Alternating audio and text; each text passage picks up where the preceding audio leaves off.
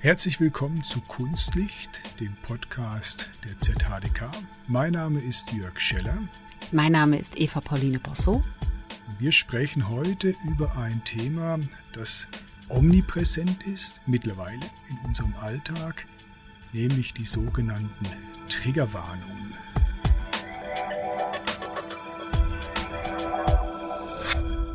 Wir begegnen ihnen zunehmend beispielsweise in den sozialen Netzwerken, wenn wir Bilder posten, wenn wir Kommentare posten, wir begegnen ihnen im Museum, wir begegnen ihnen im Kino, bei Streamingdiensten.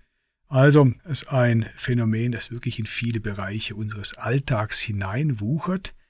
Aber ich glaube, wir wollen zuerst kurz klären, was das eigentlich ist, eine Triggerwarnung und äh, was ist es denn, Eva?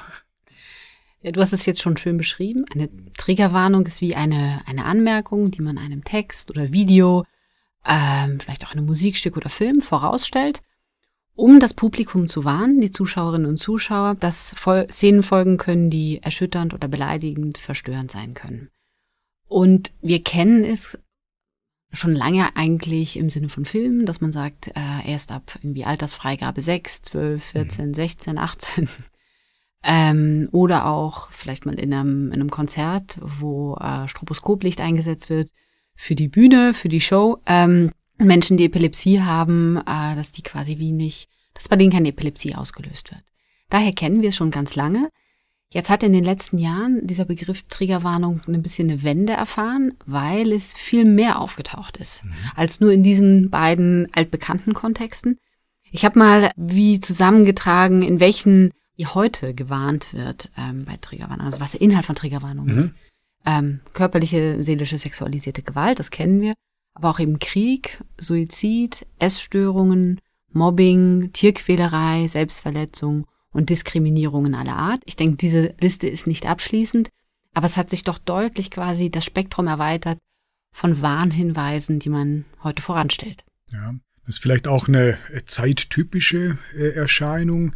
Wir leben in einer Zeit, wo viele Begriffe zunehmend weit definiert werden. Also Triggerwarnungen sind da vielleicht nur ein Aspekt unter vielen. Genau deswegen werden äh, heute auch nicht nur wir sprechen, sondern wir haben ein paar O-Töne mitgebracht von der Zürcher Hochschule der Künste aus dem Toni-Areal, dass wir da dieses Spektrum aufzeigen, was man heute unter Triggerwarnungen verstehen kann, wo die herkommen, was es da für Haltungen, Positionen, Meinungen äh, äh dazu gibt.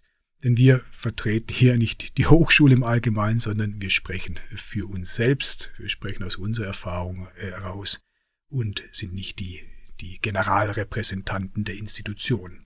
Es ist ganz wichtig äh, zu sagen, dass wir heute über unsere persönliche Meinung sprechen, mhm. weil das Thema Triggerwarnung tatsächlich wie eine gesellschaftlich-systemische äh, ähm, Seite hat und auf der anderen Seite eben eine sehr persönliche, die wir ja eben diskutieren werden. Wir haben auch in der Vorbereitung gemerkt, dass ähm, wir zwei beiden so ein bisschen mhm. so eine In-Between-Generation sind. Triggerwarnung wird häufig diskutiert und es gibt sehr polarisierende Meinungen. Und wenn man es überhaupt vergeneralisieren will, dann könnte man sagen, die ältere Generation steht dem Begriff eher irgendwie, ich sag jetzt mal, äh, skeptisch, skeptisch. ablehnend, äh, irritiert gegenüber, versus eine junge Generation findet, nein, das ist super wichtig, weil ähm, wir wollen achtsam miteinander umgehen und uns quasi auch selber, jedem selbst überlassen, inwiefern er sich irgendwie schwierigen Inhalten aussetzen möchte. Ich bin Caroline Bodensteiner und ich studiere ähm, Theaterregie im Bachelor und komme aus der ZHDK Gessner Allee Bubble. Ich habe manchmal das Gefühl, auch bei diesem Thema äh, gibt es so ein bisschen Generationskonflikte. Ähm, und äh, jüngere Menschen sind häufig stärker dafür sensibilisiert und ich habe das Gefühl, häufig ähm, haben ältere Menschen das Gefühl, jetzt darf man gar nichts mehr sagen, ähm, so ein bisschen in diese Richtung. Und ich glaube, wenn wir schon so ein, eine Möglichkeit haben, ähm, auf Dinge hinzuweisen und ähm, ja eben Verletzungen vorzubeugen auf eine Art oder sie wenigstens nicht zu reaktivieren, dann können wir es auch benutzen. Ich glaube nicht, dass dadurch Kunstrede oder sonst eine Freiheit eingeschränkt wird. Das begegnet man dann in so Kampfbegriffen wie äh, die Boomer versus die Snowflakes. Nicht? Also wer so Diskussionen über Triggerwarnungen in den sozialen Netzwerken mitverfolgt oder teils auch im Feuilleton, der wird vermutlich auf solche Kampfbegriffe stoßen, auf sehr polemisch geführte Diskussionen und Debatten. Und ähm, da wollen wir eigentlich ein bisschen wegkommen äh, heute von. Und ich glaube, in dem Zusammenhang ist es erstmal wichtig, ähm, sich zu fragen, wo kommt das her? Also, mhm. wie ist eigentlich der Begriff entstanden? Was war das ursprünglich für ein Konzept? Und dann können wir schauen, was ist heute draus geworden, wie gehen wir heute damit um in unterschiedlichen äh, Zusammenhängen. Mhm. Und da ich weiß, dass du unter anderem Psychologie studiert hast, ähm, würde ich die Frage gerne an dich richten. Also, mhm. was verstand man denn einmal unter äh, Triggerwarnungen? Was ist das für ein Kontext, aus dem der Begriff kommt? Also erstmal der Begriff Trigger an sich. Das ist ein Warnhinweis, ähm, der eine Negativspirale in Gang setzt. Also per se schon mal kein positiver Begriff. Er löst nämlich etwas Negatives aus. Und woher kommt das? Ähm, Trigger ist in, steht in engem Zusammenhang mit posttraumatischen Belastungsstörungen. Also mhm. was ist äh, eine ähm, psychische Erkrankung, wo jemand etwas ganz Schlimmes, Negatives erlebt hat und durch einen Trigger quasi, durch irgendeinen Reiz wieder in diese schlimme Erlebnis zurückversetzt wird. Mhm. Und das ist für die Betroffenen so schlimm, dass es sich anfühlt, als würden sie genau die gleiche schlimme Situation nochmal erleben. Und äh, deswegen hat auch quasi, deswegen ist auch dieser Wunsch ganz groß, nicht diese Menschen nochmal in diese Situation zu bringen, in diese ehemals doch schlimme Situation. Äh, interessant in dem Zusammenhang ist, dass Trägerwarnungen oder Träger tatsächlich auch so eine gesellschaftliche Wertediskussion in Gang gesetzt haben, schon relativ früh. Weil dieses, ähm, dieses Krankheitsbild, wenn man so möchte, äh, posttraumatische Belastungsstörung, ist quasi das Ergebnis des Vietnamkriegs. Also es mhm. klingt jetzt ein bisschen merkwürdig, aber mhm. vielleicht ganz kurz. Im Ersten und Zweiten Weltkrieg, äh, wenn die Soldaten damals in den Krieg gezogen sind, dann hat man von ihnen erwartet, dass sie da heroisch im Schlachtfeld äh, stehen und ihren Mann stehen und äh, wenn sie dann zurückkommen, quasi leben wie vorher.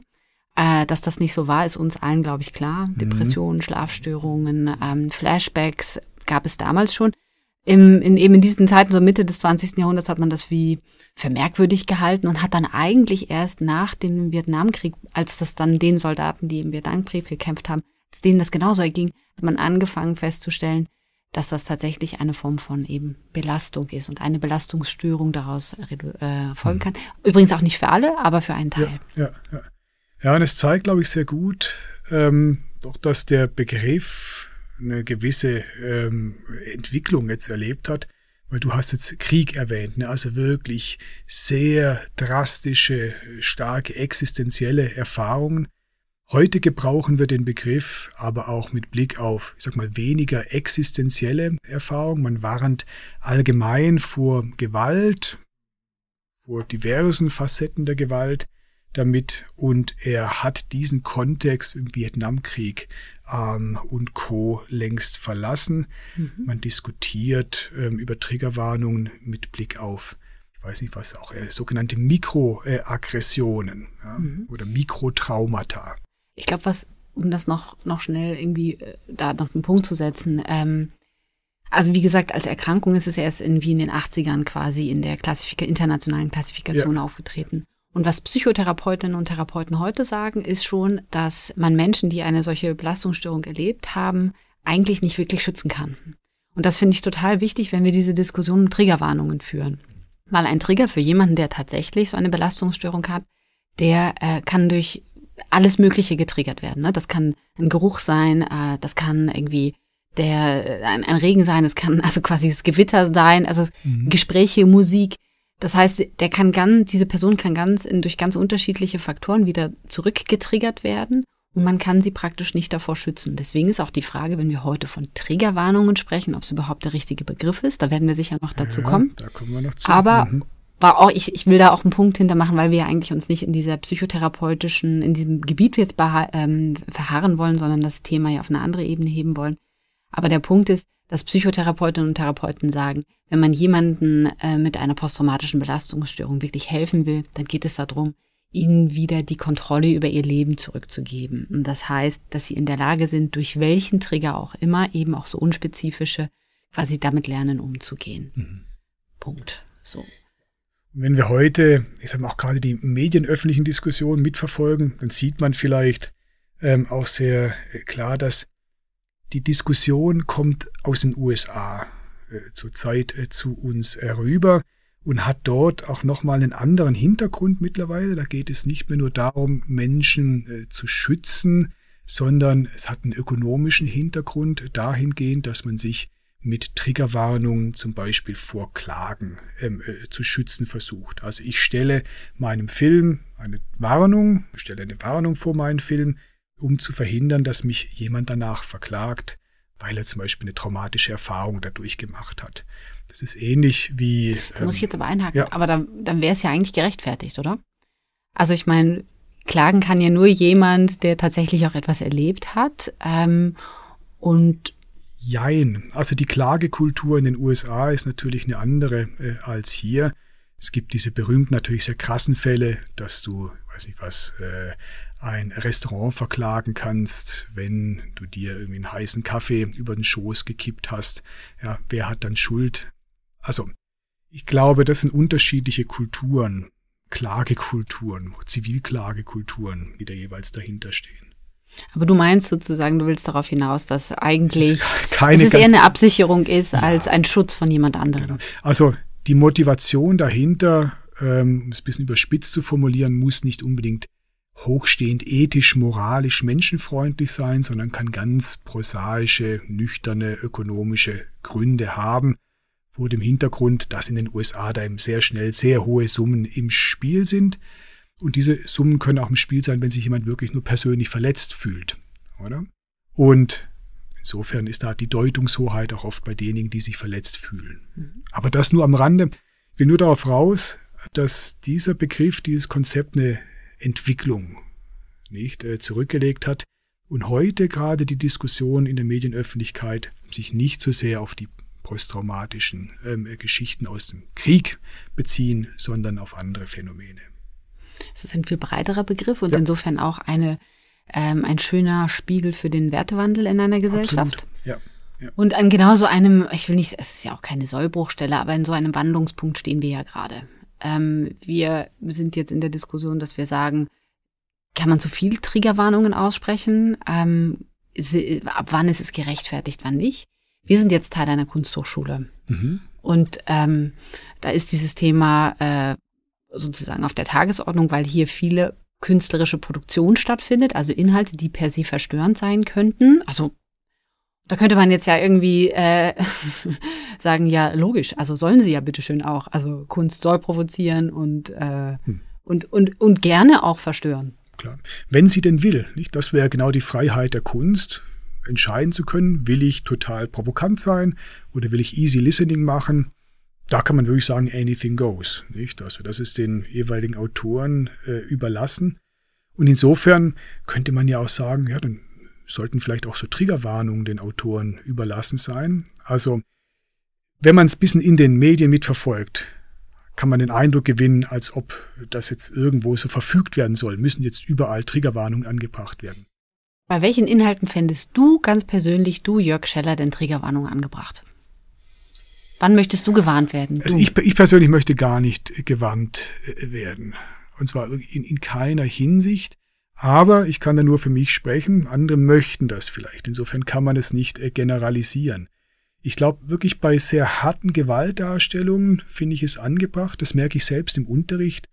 Ähm, bringe ein konkretes Beispiel. Wenn ich im Unterricht ähm, Video-Performances der französischen ähm, Künstlerin Orlan zeige, die sich vor laufender Kamera ähm, operieren lässt, ähm, wo wirklich Skalpell, Skalpell ins Fleisch schneidet, dann kündige ich das immer an mit einer Triggerwarnung.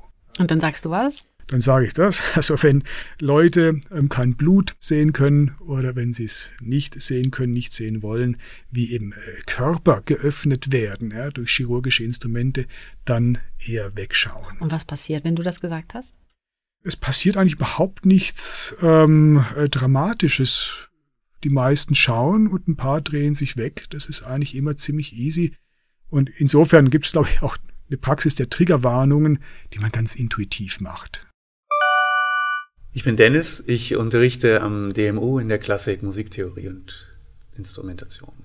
Triggerwarnungen im Unterricht sind bei mir vor allen Dingen eben, wenn es um Popmusik geht. Ich mache äh, auch ein Modul über Extremismus und radikalere Musik. Der besteht inzwischen fast nur noch aus Triggerwarnungen, weil es eigentlich nichts gibt, was man nicht irgendwie kontextualisieren müsste.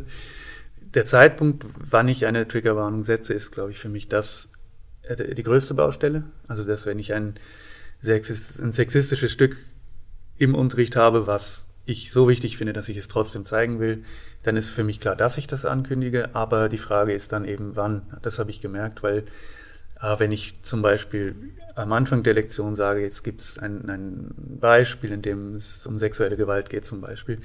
Wer das nicht möchte, kann jetzt das sagen oder rausgehen. Dann stelle ich ja die Person gerade bloß, indem sie das dann machen muss und, und vor der Gruppe eigentlich äh, ihre Verwundbarkeit preisgeben muss. Aber dann könnte, würdest du jetzt auch dafür appellieren, so das höre ich so ein bisschen raus, der, der, der Autor, die Autorin selbst, der, der das, der den Inhalt bringt, ist quasi wie selbst so ein bisschen in der Verantwortung zu entscheiden, ist das, könnte das jetzt eventuell verstörend sein oder nicht? Und dann sagt man das ganz kurz. Es ist ja aber auch, es ist ja auch eine spannende Situation, dass du das in deiner Vorlesung quasi wie sagst, ähm, wo die Leute ja dann eh schon drin sitzen. Ne? Also sitzen ja, sie können dann irgendwie Augen und Ohren sich zuhalten und la la la la la machen, aber ja, schönes ja. Bild. Ähm, Grundsätzlich stimme ich dir natürlich, also stimme ich dir da total zu und würde da auch, äh, glaube auch, dass wir hier die nötige Sensibilität haben, um mhm. das irgendwie äh, machen zu können. Zweiter Gedanke, den ich da habe, das heißt, wäre ja vielleicht auch die Frage, sollten Gesundheitsmagazine, äh, Puls auf SRF, sollten die, sobald irgendein, irgendwo Blut abgenommen wird, kurz darauf hinweisen, äh, dass jetzt gleich Blut zu sehen sein wird oder ja. Da gibt's natürlich ja. auch sowieso medienethische Kontexte. Aber ähm, interessant zu sehen, wo, und das ist ja auch die Frage, wo zieht man die Grenze? Ja, genau. Ab wann sind Inhalte äh, quasi warnhinweisbedürftig? Mhm. Und ab wann können sie, überlässt man das selbst sozusagen dem Publikum? Ja. Und damit sind wir nicht bei einer großen, übergreifenden Diskussion angelangt, nämlich äh, die Diskussion über das Verhältnis von Sicherheit und Freiheit. Also Trigger Warnings oder Content Notes oder wie auch immer man das dann nennen möchte, dienen eigentlich einem, ist man einem Sicherheitsbedürfnis, oder? Man möchte sicher gehen, niemanden zu verletzen, keine eben posttraumatischen ähm, äh, Geschichten auszulösen. Und auf der anderen Seite gibt es so die, die Freiheit, dass man sagt, alle haben die Freiheit zu publizieren, was sie wollen. Und wenn was Verletzendes darunter ist, dann kann man das eben nicht ganz äh, vermeiden. Das gehört dazu, gehört zum Menschsein, gehört zur Gesellschaft, mit Dingen konfrontiert zu werden, die man nicht sehen möchte. Und nicht immer geht es ja um diese Hard Cases, nicht, eher, nicht immer geht es um ganz heftige traumatische Erfahrungen, sondern es geht eben auch heute um, um Mikroaggressionen, um sehr viel feinere, subtilere Verletzungen. Ich glaube, ein, ähm, ein Aspekt, der jetzt quasi auch in dieser polarisierenden Diskussion stattfindet, ist das, was du sagst mit der Fürsorglichkeit, oder? Wenn man an diese FSK-Bestimmungen für Kinderfilme denkt oder für Filme mhm. allgemein und dann an Kinder denkt, dann hat ja quasi wie die erwachsene Person die Aufsichtspflicht, Fürsorgepflicht gegenüber dem Kind und entscheidet für das Kind, was kann es dem Kind zumuten oder nicht, was ist gut für es oder nicht und lässt sich leiten durch diese FSK-Angaben, äh, oder? Und äh, wenn jetzt sozusagen Triggerwarnungen vorangestellt werden, dann fühlen sich, glaube ich, viele Erwachsene einfach äh, überfürsorglich behandelt. Im Sinne von, mhm. ich habe selber einen gewissen Reifegrad, ich kann selber entscheiden, was für mich irgendwie wichtig ist oder, oder, oder verstörend ist oder nicht. Mich muss man nicht mehr an die Hand nehmen, mhm. wie ein Kind, oder? Demgegenüber steht dann eben ja aber auch die, die Freiheit, die Selbstfreiheit zur Konsumation. Und das, ich kann ja nur darüber entscheiden, was ich mir anschaue wenn ich weiß, was da drin zu sehen ist. Jein, also ich kann natürlich auch für mich entscheiden, dass ich ins Ungewisse stolpern möchte. Und das kann ich nicht, wenn die ganze Zeit Triggerwarnungen kämen. Ne? Also wäre quasi eine, eine dystopische Situation, alles voller Triggerwarnungen, es wird genau aufgelistet, was da drin passiert, was da kommt. Das verunmöglicht mir die Freiheit, mich mit etwas zu konfrontieren, wo ich wirklich nicht weiß, ähm, auf was es rausläuft, was zu sehen wird. Und also wenn ich auch an die persönliche Biografie denke, ich glaube, die wichtigsten Erfahrungen, die ich gemacht habe im Bereich Kunst und Kultur, ist eben in so Kontexte reinzustolpern, die ich nicht kannte, die auch verstörend für mich waren, wo ich schmerzhafte Erfahrungen gemacht habe, auch immer wahnsinnig viel dadurch gelernt habe. Und ich bin mir nicht sicher, ob ich diese Erfahrungen auf die gleiche Weise gemacht hätte, wenn sozusagen es immer schon angekündigt worden wäre und entsprechend geframed wäre. Also du meinst, du oder wer auch immer würde, du hättest dich dann auf eine Wohlfühlinsel zurückgezogen und Ich hättest nicht. dir und hättest dich quasi mit rosa Ponys ähm, ich weiß auch nicht, in eine, in eine lila Laune-Welt nur noch begeben. Und nur wenn du ganz viel Kraft und Energie gehabt hättest, dann hättest du dich mal für den schwierigen Film am Freitagabend entschieden. Das kann passieren. Ne? Was, glaube ich, vor allem passiert, ist, dass es auch so unbeabsichtigte Folgen zeitigt. Also, ich erinnere mich an die 1990er Jahre, ähm, als überall auf äh, Musikalben, CDs, Platten diese Parental Advisory Sticker angebracht wurden. Es war eine Initiative, die auf die Ehefrau von Al Gore, späteren oder damaligen Präsidentschaftskandidaten, nämlich Tipper Gore, äh, zurückging. Und da wurden so anstößige Lyrics ja, annonciert durch Triggerwarnungen. Achtung, da geht's um Sex, da geht's um Gewalt. Und wir als Kids haben natürlich dann genau das gekauft, oder? Das war dann attraktiv, das war eine Grenzüberschreitung. Insofern ging das voll nach hinten los.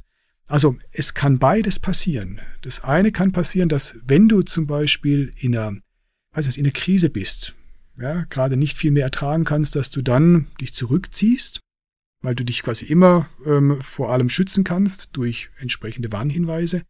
Oder es kann sein, dass es erst richtig attraktiv wird durch diese Warnhinweise. Und ähm, äh, insofern ist, glaube ich, die Idee, dass man dadurch eine Form auch von Kontrolle entwickelt oder Sicherheit, ähm, die ist trügerisch. Mhm. Also wir haben ja auch das Thema Resilienz stößt da ja rein, oder? Also Ja. wenn man jetzt bei Kindern oder bei Jugendlichen irgendwie guckt, an welchen Punkten entwickeln die sich, äh, wann findet sozusagen, äh, also wenn du jetzt gesagt hast, für dich waren immer die interessanten Momente, wenn du quasi in verstörende Kontexte oder verstörende Filme gesehen hast, vielleicht, dann hat sich dein Werte, dein Wertekonstrukt im, im, im Kopf eigentlich erst gebildet, oder? Das passiert ja in der Regel an diesen, in diesen Genau. Grenzgebieten. Also ich bin Annika Schäfer, ich studiere im Master Theaterregie. Das, was ich, glaube ich, interessant finde bei der Debatte, ist, dass es nur auf diesen einen Begriff ähm, untersucht wird und das so pol polarisiert wird, anstatt dass man kreativ vielleicht damit umgeht und sich überlegt, was gibt es denn alles überhaupt für Möglichkeiten, mit einer Sensibilisierung des Publikums zum Beispiel umzugehen. Ich entscheide meistens eher, dass ich bestimmte Dinge vielleicht einfach gerade nicht machen möchte. Also vielleicht will ich gerade Leute nicht triggern, sondern ich kann auch sensible Themen auf die Bühne bringen, ohne dass ich etwas reproduzieren muss und damit Leute trigger und eher versuche mich damit zu beschäftigen, wie will ich Dinge gerade darstellen.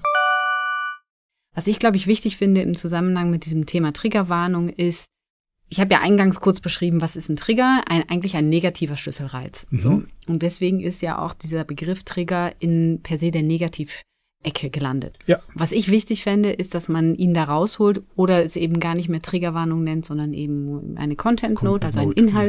Inhaltshinweis. Weil man sonst ganz schnell äh, in die Ecke kommt, dass man sagt, ja, alle Filme, die Gewalt, Sex, Drogen, ähm, auch eben Krieg zeigen, also schluss, schlussendlich menschliche Geschichten, Mhm. dass die in der, in der, in der, im, im Bücherregal, in der, in der Buchhandlung, in der, in der bösen Ecke stehen, in der Ja, ja. Negativecke und die, und, und auf der rechten Seite, wo die ohne Content-Hinweise sind, quasi in der guten, in der positiven Ecke.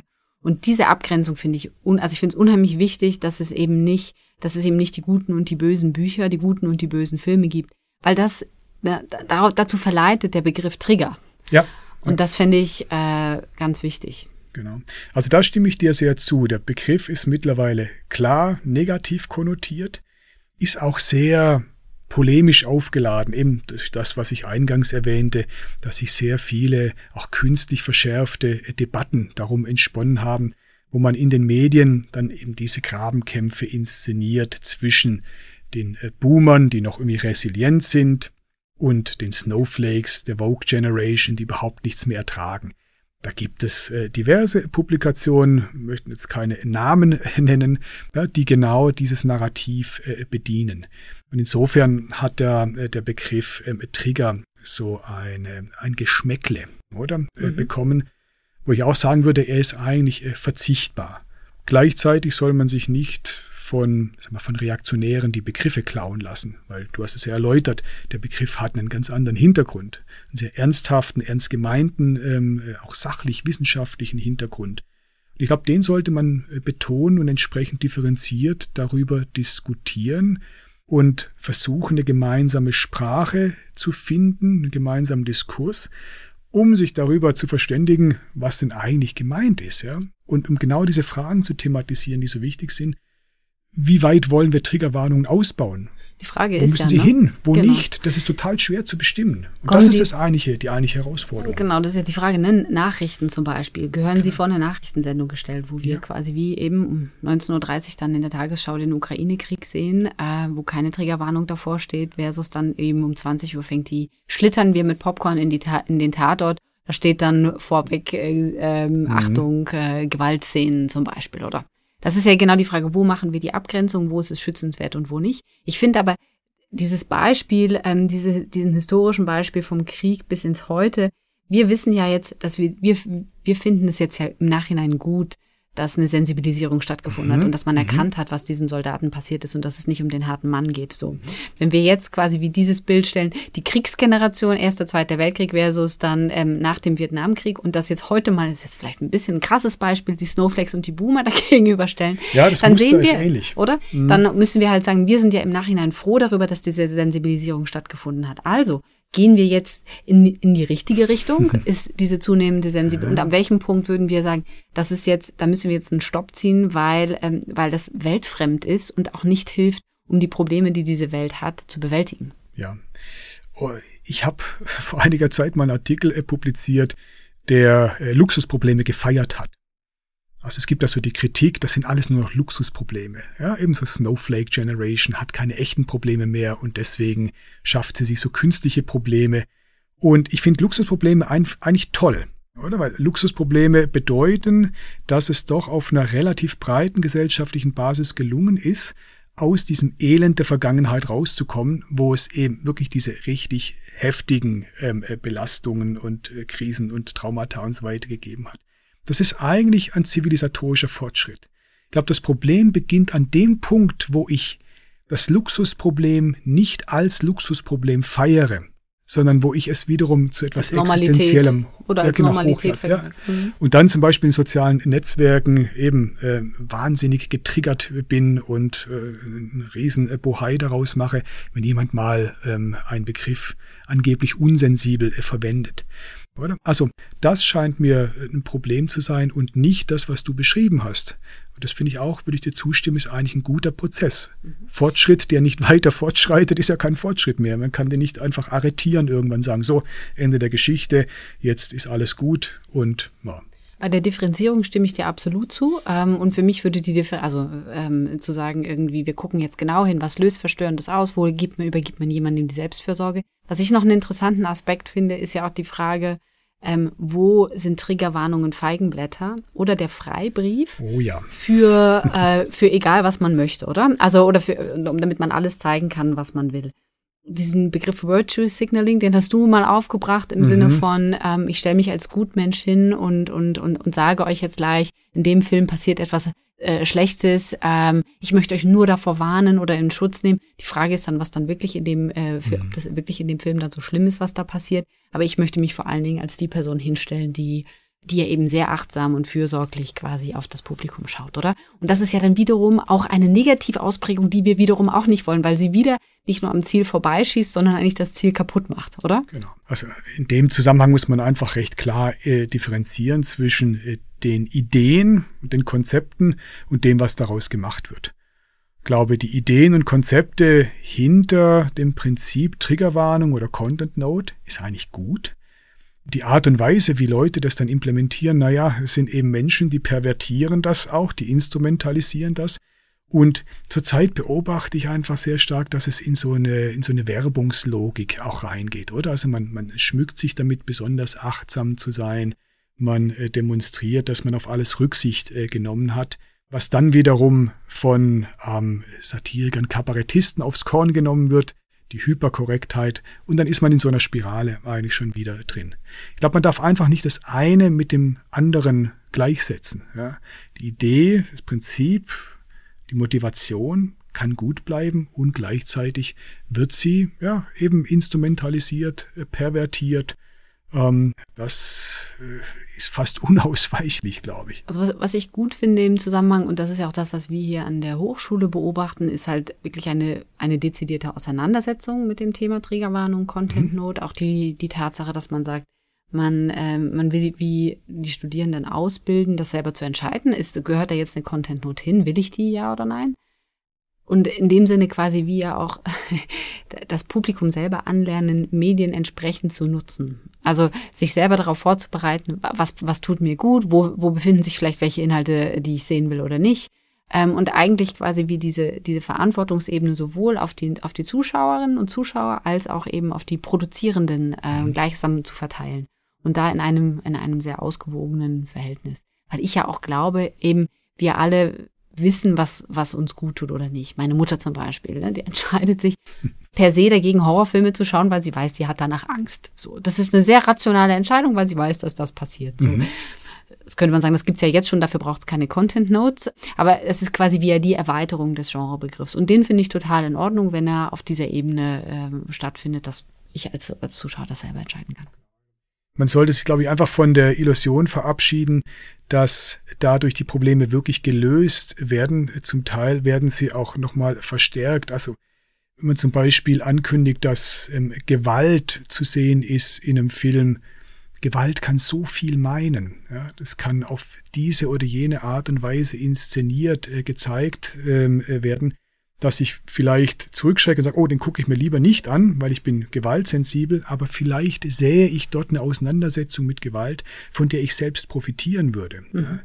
Und da sind wir wirklich in so einem, auch ja, in einem Begriffsdilemma drin. Man müsste all die Begriffe nochmal genau definieren. Mhm. Oder, und am Ende ist dann vielleicht mit der Content Note oder mit der Triggerwarnung fast gar nichts gesagt, besonders dann, das glaube ich auch noch ein wichtiger Punkt, wenn sie eigentlich wie ähm, äh, generalistisch wie, verwendet wird. Ja, also überall auftauchen. Ja, dann nimmt man die gar nicht mehr zur Kenntnis. Ne? Das siehst halt einen Film, da kommt immer irgendwas am Anfang mit Violence, Sex, äh, da holt man Popcorn, äh, während das eingeblendet wird. Ja, man nimmt es eigentlich gar nicht mehr wahr. Und ich glaube, wenn man sie verwendet, dann muss man sie sehr bewusst und sehr spezifisch äh, verwenden, um zu verhindern, dass sie einfach so verwässert werden, oder? Ist aber natürlich die Frage, ab welchem Grad der, muss man sie dann eins und, und, und, und reicht quasi, und welche Triggerdichte müsste in einem, müsste in einem Film auftauchen, damit er mit der Film Trigger Warning würdig ist, oder? Reicht eine Szene oder müssen es zehn sein? Was ich auch noch interessant fände, und das müsste man jetzt wie, das wäre jetzt wahrscheinlich wie eine Anschlussdiskussion oder vielleicht sogar eine empirische Erhebung, mich würde interessieren, inwiefern Künstlerinnen und Künstler schon sich selbst zensieren im Hinblick auf Content Notes oder schwierige Inhalte. Mhm. Wird es, wird es zu einem Stilmittel, also noch zu, also es war schon immer ein Stilmittel, jede Form von Provokation es war ein Stilmittel, aber wird das jetzt wie noch anders eingesetzt? Und ja. wie ist da die Wahrnehmung? Da könnten wir mal eine Folge tatsächlich äh, dazu, äh, dazu machen, ja. Ähm, das ist ein äh, großes Thema, da geht es dann auch um diese ganzen ähm, äh, Diskussionen um Cancel Culture und vorauseilende Selbstzensur äh, und so weiter ähm, rein. Würde sich vielleicht anbieten, das auch mal in der äh, Podcast-Folge auf ähm. Auf, auf, aufzugreifen. Für mich entscheidend ist wirklich die Freiheit. Also ich glaube, man kann keine Künstler daran hindern, ihren Werken Triggerwarnungen voranzustellen, wenn mhm. sie das wünschen und man kann keine daran hindern, das nicht zu tun, es sei denn, es sind wirklich diese ganz klaren und ähm, ähm sehr dramatischen Folgen, die Krassen dann erwartet werden. Ja, also wirklich mhm. sehr krasse Geschichten oder was du erwähnt hast am Anfang, das Beispiel Epilepsie. Ja, also wenn Stroboskoplicht eingesetzt wird, dass man so etwas ankündigt. Ähm, äh, alles, ich glaube, Charlotte Roach hat, glaube ich, vor Stoßgebete kein ähm, oder vor Feuchtgebete hat sie, glaube ich, keine Triggerwarnung drauf Da hat der Klappentext gereicht, um, um eine Content-Note zu geben. Genau. Wir haben ja bei uns äh, die wunderbare Rubrik Schattenseite. Mhm. Ähm, die haben wir geboren, weil der Podcast Kunstlicht heißt und in jeder Folge setzen wir quasi ein Spotlight auf ein bestimmtes Thema ein Kunstlicht. Ähm, dabei bleibt ganz viel im Schatten. Deswegen haben wir eine kleine Rubrik Schattenseite eingefügt. Genau, du hast diesmal ein Beispiel mitgebracht. Genau. Ähm, spannend, ich habe ja Medienwirkungsforschung auch noch studiert mhm. und ähm, ein, ein Effekt, das, äh, der da in dem Zusammenhang ganz interessant ist, ist der Werteeffekt. Das Werk Die Leiden des jungen Werther von, von Goethe war ein Buch, in dem sich ein Protagonist aus Liebeskummer umgebracht hat. Und als das Buch damals rauskam, gab es offenbar viele äh, Leserinnen und Leser, die dann äh, sich auch getötet haben. Also es gab mhm. quasi gewisse Nachahmungseffekte. Mhm. Und darüber haben wir jetzt gar nicht gesprochen. Also wir haben jetzt quasi darüber gesprochen, Triggerwarnungen sollen bestimmte Dinge verhindern, also sie sollen Verstörung verhindern. Aber interessanterweise gibt es ja quasi auch also Publikation, auch, auch dem, wir, wir Kinder vom Bahnhof Zoo, der Film Christiane F., wo äh, der ja eigentlich ein Anti-Drogenfilm war, Klar. der dann aber diese, also vielleicht auch eine, eine, also eine Generation von Teenagern in diesen Heroinschick quasi gebracht hat und mhm. die sich eigentlich, mhm. die das dann irgendwie noch attraktiv fanden. Ob die jetzt alle drogenabhängig geworden sind, weiß ich jetzt nicht. Aber ist ja noch interessant, oder dass das vermeintlich Negative dann eben total attraktiv ist. Ich glaube, und deswegen muss man sich von der Vorstellung verabschieden, man könnte Kunst und Kultur tatsächlich kontrollieren. Nicht? Also diese Inhalte entwickeln Eigendynamiken, Sie werden auf eigensinnige Arten und Weisen angeeignet von verschiedenen Gruppen und Individuen. Und ganz egal, wie viel man warnt und wie viel man kontextualisiert und Content Notes anbringt, diese eigensinnige Rezeption, auch diese kontraintuitive Rezeption, die nicht so intendiert war von den jeweiligen Autoren, ja, die bekommt man nicht aus der Welt. Mit dieser Freiheit muss man leben und umgehen, dass man diese diese Unwägbarkeiten, Unkontrollierbarkeiten thematisiert, dass man sich darüber austauscht, dass man sie kritisch diskutiert und nicht, dass man eben diese äh, Pseudodiskussion über Snowflakes versus Boomer ähm, äh, führt. Das sind so ähm, medienöffentliche Gladiatorenkämpfe. Führt, glaube ich, nicht, nicht groß weiter. Aber darüber zu diskutieren, eben den, den Werteeffekt zu diskutieren, die Frage zu diskutieren, ja, bis zu welchem Grad wollen wir denn Triggerwarnungen anbringen? Wie klein können Mikroaggressionen, Mikrotraumata sein? Ähm, Wie sensibel da, wollen ja, wir auch sein, ja, oder? Also, da gibt es keinen Endpunkt, nicht? Den kann man, den kann niemand festsetzen, feststellen, sondern der wird ständig laufend neu verhandelt. Und solange das möglich ist, ist es gut. Mhm. Rezeption ist ganz unterschiedlich, kann man nicht kontrollieren. Was im Zuge der Triggerwarnungsdiskussion ja auch noch eine Rolle spielt, ist, ich, ich checke Selbstreflexion, was mich selber triggert, oder? Das heißt, es, geht ja nicht nur darum, welche Inhalte triggern mich, sondern ich habe mich selber auch, ich lerne mich selber auch kennen. Mhm. Und um das jetzt quasi vielleicht auch auf, auf, einen, auf einen Punkt zu bringen, und ich glaube, da sind wir uns, schwimmen wir auf der, auf der gleichen Welle, lieber Jörg, äh, einfach sehr in der, in der Selbstverantwortung sowohl der Künstlerinnen und Künstler als auch des Publikums selbst mit diesem Thema Content Notes umzugehen Wer möchte, wer sie lesen oder wer sie anbringen möchte, soll das tun. Gut ist immer die Diskussion darum. Darum, dafür sind wir ja sowieso, deswegen sitzen wir ja an diesem Tisch. Ähm, und dann findet quasi auch eine gute Entwicklung statt, die weder in die eine Richtung noch in die andere ausschlagen muss. Ja, also eine demokratische Bewegung, eine demokratische Entwicklung im besten Sinne, mhm. weil in demokratischen Entwicklungen steht das Ergebnis eben noch nicht fest, sondern es wird eben gemeinsam ja, verhandelt und ähm, bestimmt.